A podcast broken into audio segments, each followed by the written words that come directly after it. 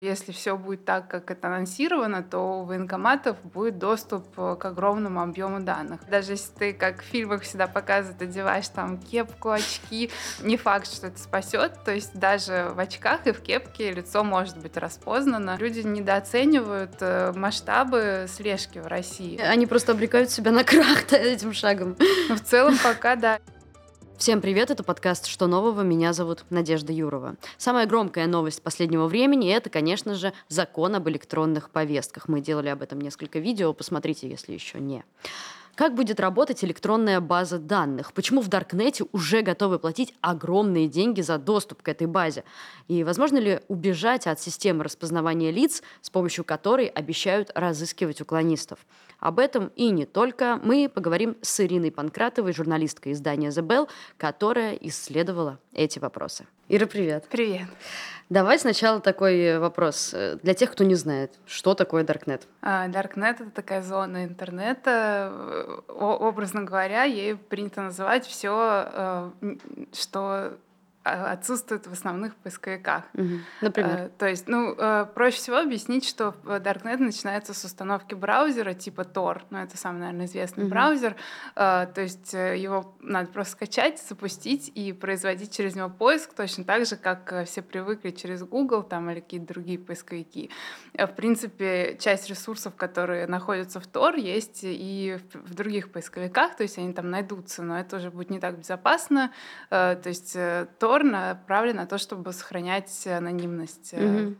М-м, наивный вопрос. А при всеобщей блокировке всего, как Тор-то выживает?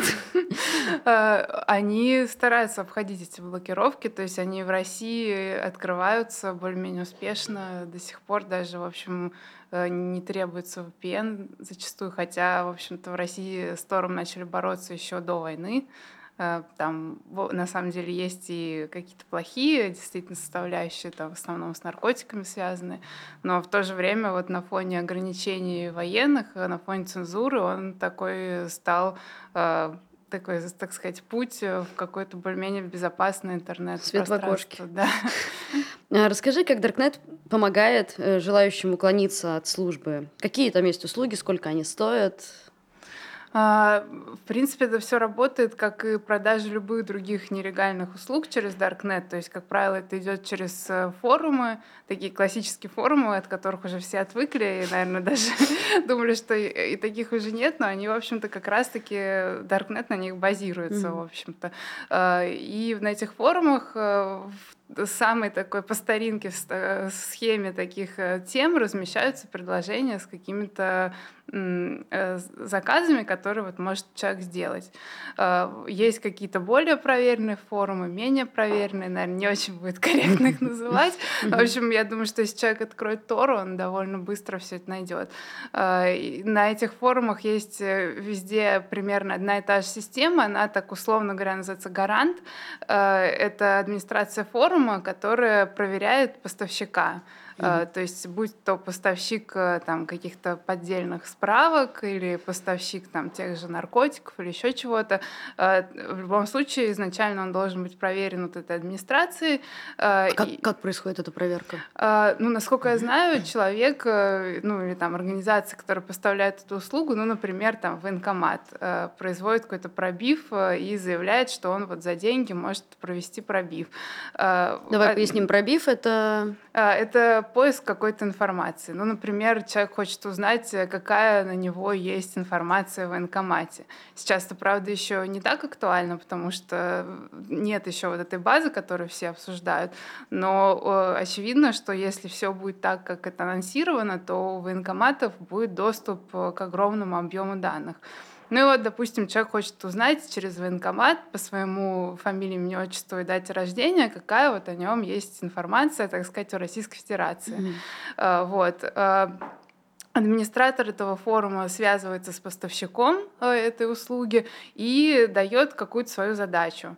Э, поставщик ее выполняет, администратор проверяет, чтобы все было правильно, чтобы это соответствовало действительности, чтобы это были не фейковые данные. Э, в серьезных форумах администраторы довольно давно в этой теме, то есть они там прям десятилетиями. Ну и они, в общем, имеют какие-то свои связи, там достаточно проводится проверка неплохая. Mm-hmm. И дальше, если вот этот этап пройден, оплата уже заказчика производится тоже через этот гарант, то есть, например, э, там человек, опять же, хочет себя пробить, э, договорился с поставщиком, э, и деньги он переводит вот этому гаранту. Mm. И когда он получает информацию о себе, после этого гарант отдает деньги mm. поставщику. Ну, за это какая-то обычная оценка делается, то есть иногда поставщики предлагают с ними напрямую взаимодействовать, но тогда уже, соответственно, это на страх и риск. Ну, в принципе, это действие, оно изначально не особо законное, так что оно с первого шага идет как бы на страх и риск человека, но на фоне всего, что происходит в России, конечно, спрос на это увеличился. Угу. Давай про пробивы поговорим. Во-первых, сколько это стоит и как это обеспечивают? Ну вот сейчас, при условии того, что реестр, который ты упомянула, это единый электронный реестр, который будет сформирован, когда э, в полностью вступит закон, когда уже, сейчас уже, уже вступит э, закон об электронных повестках в силу, и, соответственно, будут, будет сформирован такой большой список с базы данных, получается. А сейчас, до этого, откуда берется информация? Сколько стоит узнать что там про тебя написано? Ой, ну цены там бывают очень разные, то есть это зависит от информации. Сейчас никакого реестра настолько единого, как это вот анонсировано, mm-hmm. его просто не существует.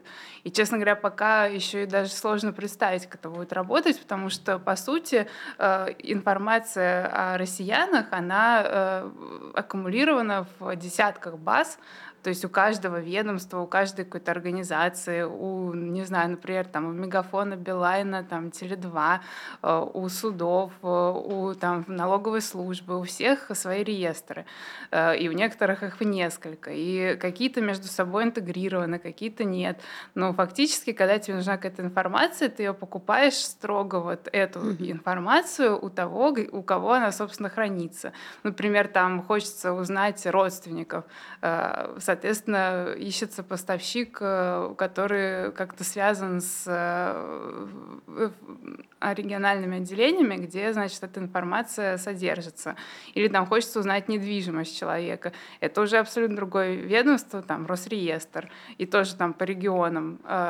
То есть сейчас это работает так. И цены тоже могут быть самые разные. То есть, например, пробить э, паспорт, ну, то есть отправить ФИО и дату рождения и узнать все паспортные данные. Э, это данные из базы Роспаспорт. Это, в общем, не так уж дорого. Ну, там где-то одна тысяча рублей, две. И, в общем, все у вас будет даже, э, скорее всего, такой скан заявки на получение паспорта. То есть, если там были смены паспорта, будут там разные фотографии человека разного возрасте. Ну, вот это вот где-то тысяча две. Э, какие-то более сложные вещи, например, биллинг, э, ну, то есть по телефону посмотреть э, вспышку, это где человек был в конкретный момент, либо э, прямо его передвижение за какой-то период, это уже совсем другие порядки цен. То есть вспышка это будет, ну, наверное, что-то около 10-15 тысяч рублей, а какой-то детальный биллинг передвижений, но ну, это уже пойдет, скорее всего, речь о, наверное, даже сотнях тысяч рублей. Mm-hmm. Ну, смотря там за какой период и все такое. Ну, в общем, цены очень разные, и действительно сложно представить, как это будет работать с военкоматами. То есть если у них будет доступ доступ э, к такому огромному количеству баз, если один сотрудник военкомата сможет один посмотреть все, что ты покупал там э, за десятки тысяч рублей в разных базах, то это должно вот этот рынок, наверное, сильно изменить. Угу. А сейчас как, где можно взять данные о том, что там вообще военкомат про тебя знает? Ну, условно говоря, сейчас это не имеет смысла на mm-hmm. самом деле. Можно найти поставщиков из непосредственно из военкоматов, обычно по регионам это как-то работает. Э, ну, э, это что будет? Это будут данные, там, есть ли у человека военный билет, где он служил, не служил. То есть, а сам о себе этот человек и так знает. Мгм. Можно, в принципе, если вдруг зачем-то кому-то надо, пробить другого человека, узнать это о нем. Э, Но, в принципе, нынешним э, мужчинам призывного возраста им больше имеет смысл пробивать свои данные в пограничных базах, Вот, расскажи про них. Э, Ну, это база погранконтроля, база, которая в основном ФСБ контролируется. Она очень давно э, достаточно легко доступна вот в этой продаже в Даркнете. Э, Там можно, собственно, посмотреть, строго говоря, выпустят тебя из России или нет. То есть какой у тебя статус, есть ли судимости или нет, есть ли вообще какие-то флажки на тебе. То есть вот этот пробив, он производится, он сейчас стоит где-то, ну, на самом деле, в начале войны, до ее начала, накануне, он он стоил где-то, наверное, в районе там 5 тысяч рублей, ну, там, 8. Э, За время войны он так стал дорожать, дорожать. Сейчас уже это где-то в два раза дороже. Ну, тоже там, как получится, кого ты найдешь, как спишешься в Телеграме с этим поставщиком и так далее. В общем, э, в принципе, порядок цен такой, и в основном э, сейчас спрос, насколько вот я вижу, на этот тип услуги. А это помогает избежать службы, например? Ну, избежать нет, но, по крайней мере, человек будет вооружен этим знанием. Ага. То есть, если все чисто, и он понимает, что он буквально может спокойно вот сейчас поехать э, на границу, пробив очень быстро про- происходит. То есть, там некоторые вообще за сутки это делают, там кто-то за несколько дней. Э, Ну, и, в общем, если ты видишь, что все чисто, ты просто едешь. Мгм. А если ты понимаешь, что ты приедешь на границу, тебя в лучшем случае развернут, а то и, не знаю, может, теперь будут уводить э, куда-то в сторонку и Мгм. сразу же там тебе повестку давать и так далее. Хотя она и в электронном виде уже будет даваться. Ну, в общем, если ты понимаешь, что тебя что-то такое ждет, то ты, наверное, будешь искать, я не знаю, какие-то, может быть, тропы, там, не знаю, в Казахстан, еще как-то. Ну, или просто не будешь пытаться, а будешь э, скрываться там внутри России. То есть вот такая функция этого пробива. Мгм. А расскажи, если, знаешь ли ты какие-то конкретные позитивные примеры, когда человек реально воспользовался пробивом, понял, что там, не знаю, о, можно ехать, и уехал. Или, Ну, я видела такие отзывы, то есть э, эта система работает как? Там появляется какой-то поставщик, у него на форуме возникает тема, и, в принципе, сам поставщик просит людей, которые у него купили услугу, оставить там отзыв. И действительно, там можно прочитать десятки отзывов. Но они э, реальные, то есть это не да, боты, да. это не... Ну, в основном они реальные, да. Мгм. То есть, как правило, это услуга куплена через вот этого гаранта, ну, вот, которого я описывала, и, соответственно, потом э, тот, кто купил через гаранта, оставляет отзыв. Ну, Мгм. то есть это понятно, кто-то, кто реально за это заплатил. И, в принципе, там есть отзывы, что, скорее, я там чаще видела отзывы, что, да, вот я увидела на себя флажок, э, не поеду никуда, там, в, такого, в таком роде. А насколько это массово сейчас э, происходит? Сколько там этих запросов? Стало ли их больше? Ну, их стало сильно? больше, да, их стало больше, ну, на Больше десятки. По сравнению там с довоенным временем или вот сейчас, например, когда с электронными повестками появилась история, там ломанулись или нет? А, Был такой всплеск, когда была мобилизация, и вот сейчас примерно такой же всплеск. Мгм. Скажи, а можно ли, а, заплатив, а, как-то убрать свою информацию из баз? Нет, это сейчас это точно невозможно. А было когда-то? Ну, до войны э, была возможность себя убирать из каких-то отдельных баз. То есть там, например, если уголовные дела закрыты, то можно вообще их упоминания убрать, э, ну, чтобы вообще их как, как не существовало. Хотя даже если оно закрыто, оно, в принципе, ну, все. Но, может быть, там по каким-то причинам человек хочет, можно было это стереть, действительно. Э, Опять же, можно было в Росреестре скрывать свои данные, но это было очень дорого, и, в общем, в основном там олигархам доступно. Но такие опции были. А сейчас это доступно уже либо людям с админ-ресурсом, то есть они, в принципе, могут скрыть все, что хотят, а вот э, за деньги просто рядовому человеку вряд ли кто-то возьмется, потому что это большой риск для вот этих поставщиков информации. Про утечку информации. Она, э, ты, уже упомянула, что она утекает из органов, которые, собственно, и владеют. А вот эти люди, которые сливают информацию, узнают ли о них, наказывают ли их? А, по сути, вот публичный кейс такого наказания, ну, их буквально была парочка, и один действительно заметный, это вот с историей с Навальным, э, когда был пробив э, его попутчиков в самолете, э, когда его травили, ну, и там соседние рейсы какие-то пробивали.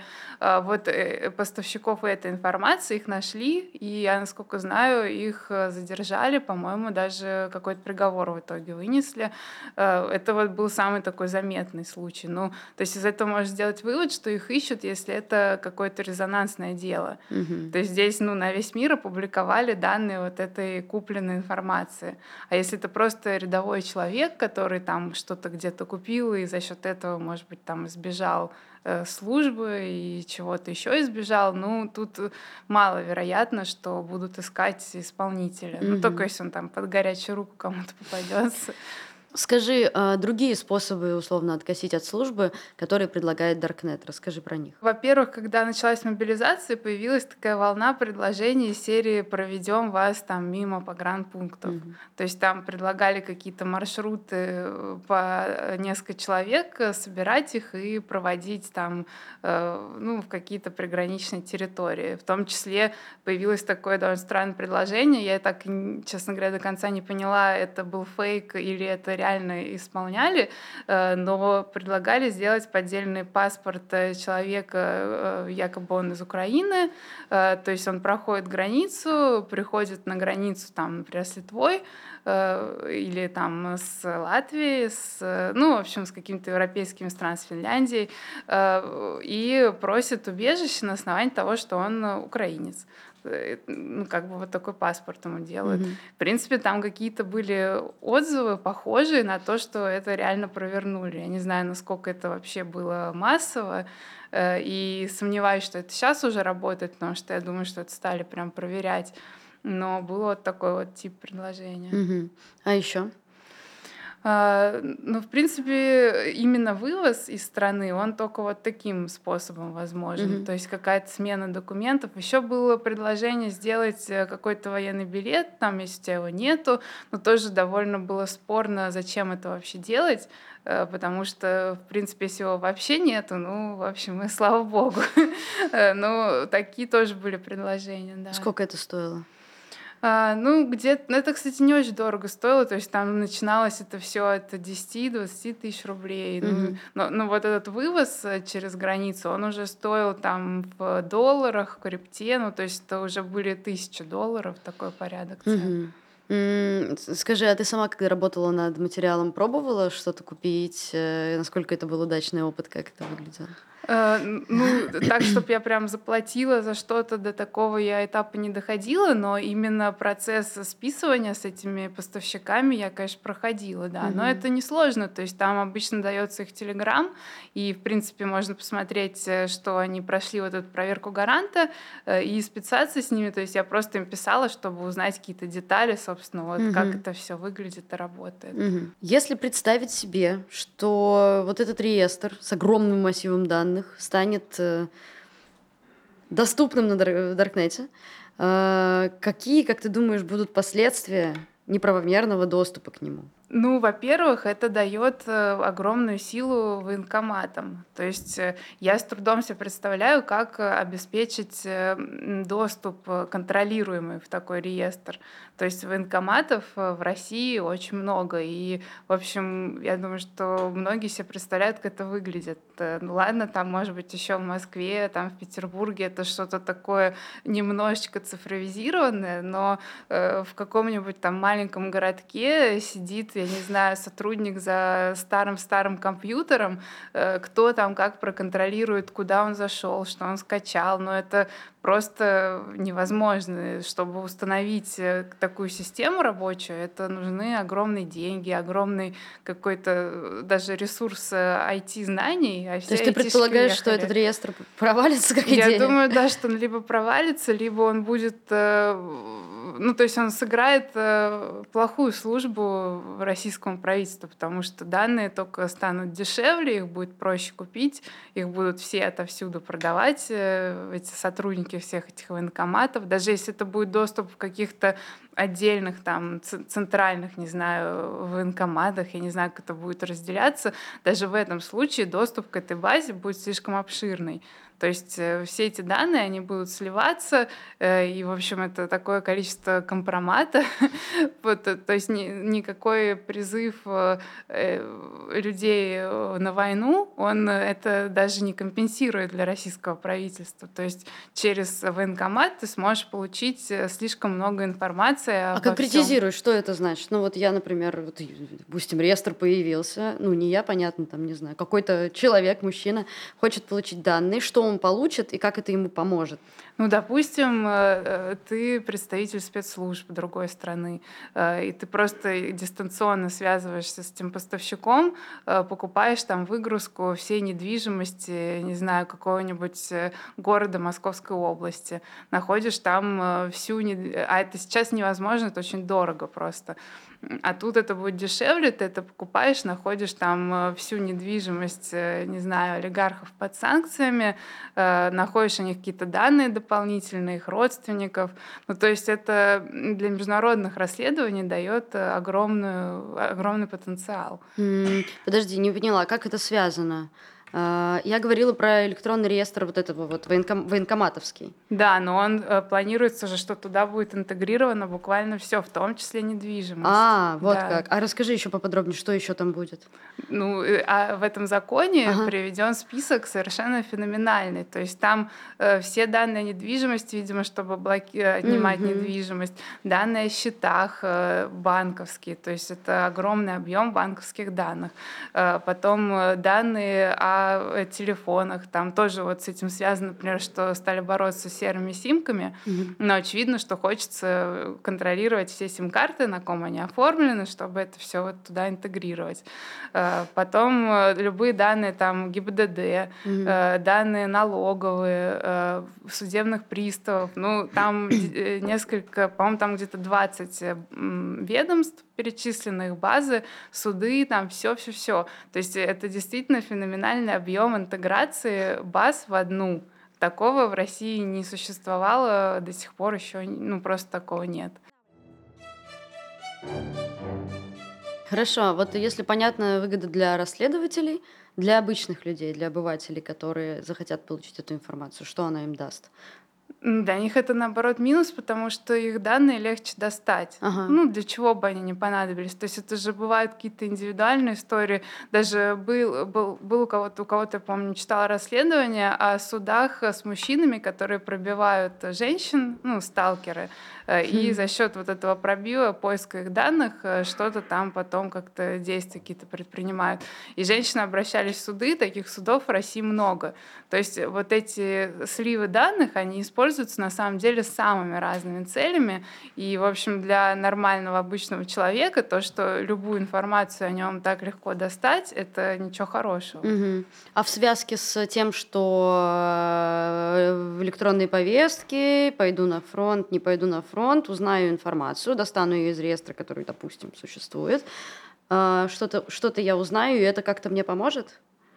Ну, вот так гипотетически представим. Но это может помочь только по, а, с осознанием, что нужно прятаться. Угу. То есть, в принципе, это ни с чем больше не поможет. Угу. Если уже существует повестка, если существует какой-то блок на выезд из страны, э, тут только можно узнать, что о тебе известно, и исходя из этого угу понять, где ты там будешь прятаться. Например, известен ли твой адрес, если ты арендуешь жилье, даже если там не прописан, известно ли государству, что ты вот э, находишься по этому адресу. Mm. То есть, если ты видишь, что известно, соответственно, тебе надо и этот адрес тоже поменять.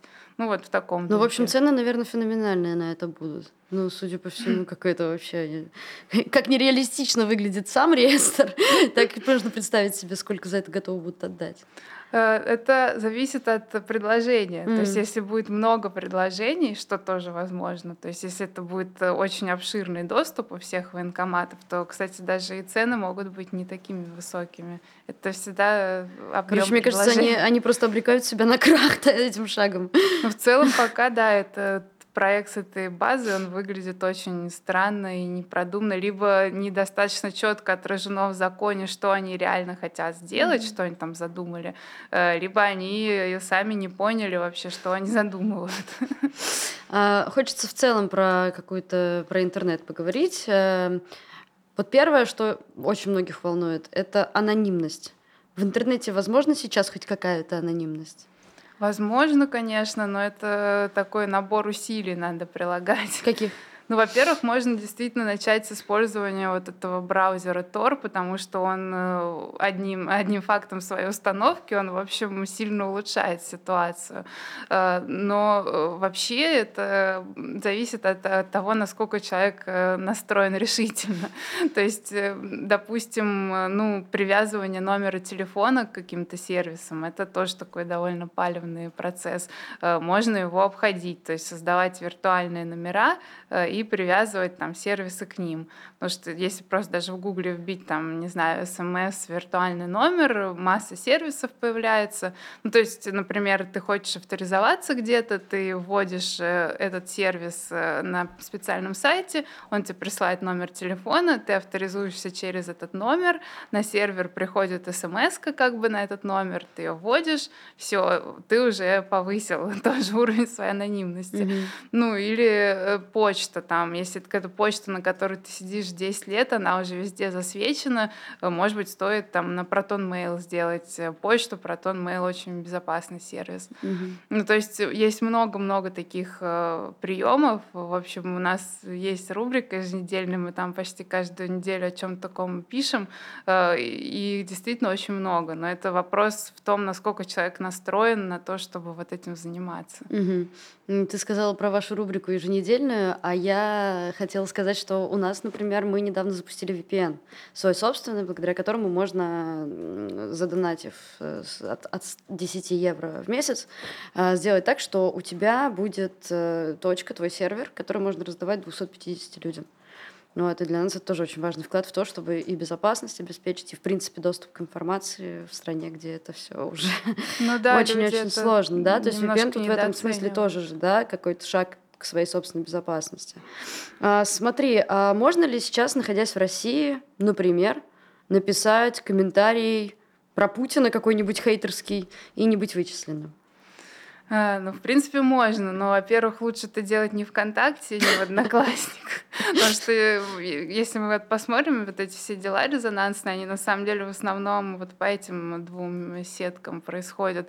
То есть в Телеграм, например, это сделать гораздо безопасней. В принципе, это можно сделать абсолютно безопасно в Телеграм, если соблюсти э, набор требований, то есть использовать какой-то виртуальный номер, не оформленный на твой паспорт, на этот номер создать аккаунт в Телеграм, э, и если ты создаешь канал, то создавать его тоже вот на этот аккаунт и никаких там лишних контактов не оставлять изначально, чтобы не возникал такой цифровой след. Mm-hmm. И если ты просто хочешь комментировать, ну вот с этого аккаунта это делать. Mm-hmm. Ну, в общем, ничего, скорее всего, тебе за это не будет. Ну, mm-hmm. то есть, если прям очень захотеть, можно вычислить этого человека, но вряд ли это произойдет.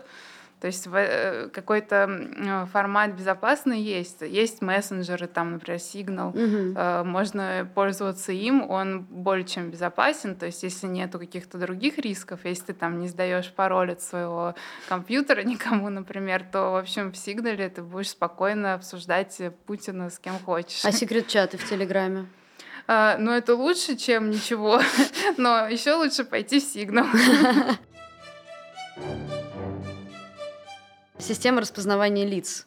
Э, расскажи, насколько она вообще усилилась, и правда ли вот этих уклонистов, например, которым придет повестка в госуслуги, и у них уже, они уже уклонисты, если через неделю не явились, да, могут ли их ловить через э, камеры и Могут, конечно, лиц? да. Но другое дело, что эти камеры, они, по сути, то прямо мощно работают в Москве. Uh-huh. Вот Москва, она прямо сильна этим. Там несколько систем этого распознавания, ну, три, в общем-то, uh-huh. основных. И если даже фотография с паспорта, или там даже были истории, когда просто у человека была аватарка, и по этой аватарке его останавливали в метро. Ну, в Москве это так действительно работает. То есть, э, насколько это можно сделать массово, уклонистов уже может быть много, э, но, в принципе, это, да, более чем вероятно. То есть, просто, условно говоря, загорается флажок, э, человек спускается там по эскалатору, например, э, его распознала камера, уже внизу его могут задержать. Это абсолютно не что-то нереальное. Но в городах поменьше такого, конечно же, нету вообще. То есть, если ты хочешь э, скрыться, но не хочешь уезжать из России, надо уехать да, туда, где э, нет камеры, желательно нет стукачей. Это, это уже сложнее. Ага. Скажи, а если тебя уже ищут с помощью этой системы, можно ли как-то сбежать, избежать, есть ли какие-то рабочие схемы? А, ну, прежде всего, нужно как можно скорее уехать из Москвы, потому что там очень сильная система распознавания. То есть там, э, например, даже если ты, как в фильмах всегда показывают, одеваешь там кепку, очки, не факт, что это спасет. То есть даже в очках и в кепке лицо может быть распознано. Можно там надеть э, маску. Шарф, да, но это уже будет подозрительно выглядеть, а просто остановит посмотреть, что с тобой не так. В других городах э, уже это может сработать, потому что там там нет такой разветвленной системы камер. Ну и, в принципе, может сработать э, попытка избегать вообще попадания на эти камеры, попытка не привлекать внимание, там, соцсети удалить, опять же, если успеешь. Ну, на самом деле, цифровой след очень быстро возникает, поэтому, когда даже человек все удаляет... Интернет все помнит. Да, на самом деле остается масса его фотографий, все это можно найти. Так что, если оно уже есть, ну, можно удалить, но это не панацея. Ну, ты говоришь, скрыться как же узнать, где, где эти камеры натыканы? Как бы. Ну, в какой-нибудь деревне их а, ну, нет. Понятно, Другое дело, да. что там может быть бабушка, соседка, которая очень любит Путина и хочет, чтобы ты шел воевать за него. А если, допустим, тебя объявили в розыск, вот кейс Москалева показывает нам, что нужно быть очень осторожным в этой ситуации. Есть ли какие-то универсальные советы на этот случай? Э, ну вот по Москалеву видно, что, собственно, ошибка была, видимо, во включении телефона. То есть, ну это действительно важный момент. Э, биллинги, они очень сильно работают. Сейчас можно определить, ну, очень точно твое местоположение. Просто это в повседневной, так сказать, расследовательской деятельности не используется. То есть, когда надо поймать вора, это, в общем, никого как-то лень биллинги вскрывать. Но когда вот надо поймать какого-нибудь политического активиста, то, в принципе, можно телефонным правом да, воспользоваться. Ну, какой-нибудь сотрудник МВД звонит там, условно говоря, в мегафон, говорит, что нам вот срочно надо, э, и быстренько все это находит. Ну, плюс надо понимать, что даже если ты там выбросил сим-карту э, и стал использовать какой-то другой телефон, это тоже еще не факт, что тебя не найдут, потому что, во-первых, э, у биллинга есть опция посмотреть все аппараты рядом. То есть там можно 5-10 аппаратов отследить, которые часто были рядом с твоим телефоном. Допустим, а если выкинул, не знаю, в реку? Ну, допустим, ты до этого ходил с двумя телефонами. А, то есть и... нужен прям совсем новая, да, новая какая-то... Новая да, это должен быть абсолютно новый телефон, и сначала нужно избавиться от старого, а потом в другом месте включить новый. Э, ну, то есть это отслеживание, оно гораздо сильнее, чем люди себе представляют. Угу. Но вообще видно по многим вот таким задержаниям, что люди недооценивают э, масштабы слежки в России. Как еще это делают? Вот с телефоном понятно. Что еще может быть э, Э, может быть, просто какая-то физическая слежка, плюс очень эффективно действует система магистраль. Это такая база, куда вносятся все покупки билетов там, на самолеты, на железнодорожные какие-то поездки.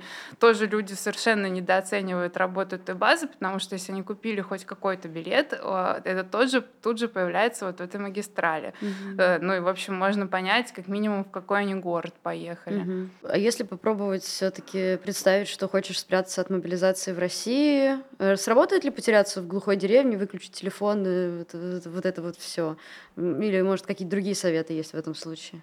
Это может сработать, да. Ну, по крайней мере, тут вообще-то сложно что-то прям э, уникально рабочее придумать, но это способ, который точно лучше, чем сидеть по прописке mm-hmm. и думать, что я там, не знаю, не подхожу по здоровью, поэтому ничего со мной не будет. Давай попробуем примерно. Ну вот уехать в глухую деревню. Окей, что еще? Телефон поменять на новый аппарат. Что еще? Э, постараться выехать из страны. Мгм. Я бы тут, наверное, советовала какими-то пользоваться волонтерскими проектами, Мгм. которые Не покупать появились. Да. И, в общем, там же есть э, консультации и чаты анонимные. В общем, можно через этот чат получить какой-то набор инструкций именно по твоему кейсу. То есть это же зависит от того, где человек находится, там, как он выглядит, привлекает ли он внимание, точно ли он уже с повесткой или еще там непонятно. Мгм. В общем, это надо конкретный кейс смотреть, но, к счастью, есть волонтеры, которые это делают. Мгм. Это был подкаст «Что нового?». Информацию про VPN, о котором я говорила в середине выпуска, мы повесим в описании к этому видео. Там очень простая инструкция, вы точно разберетесь.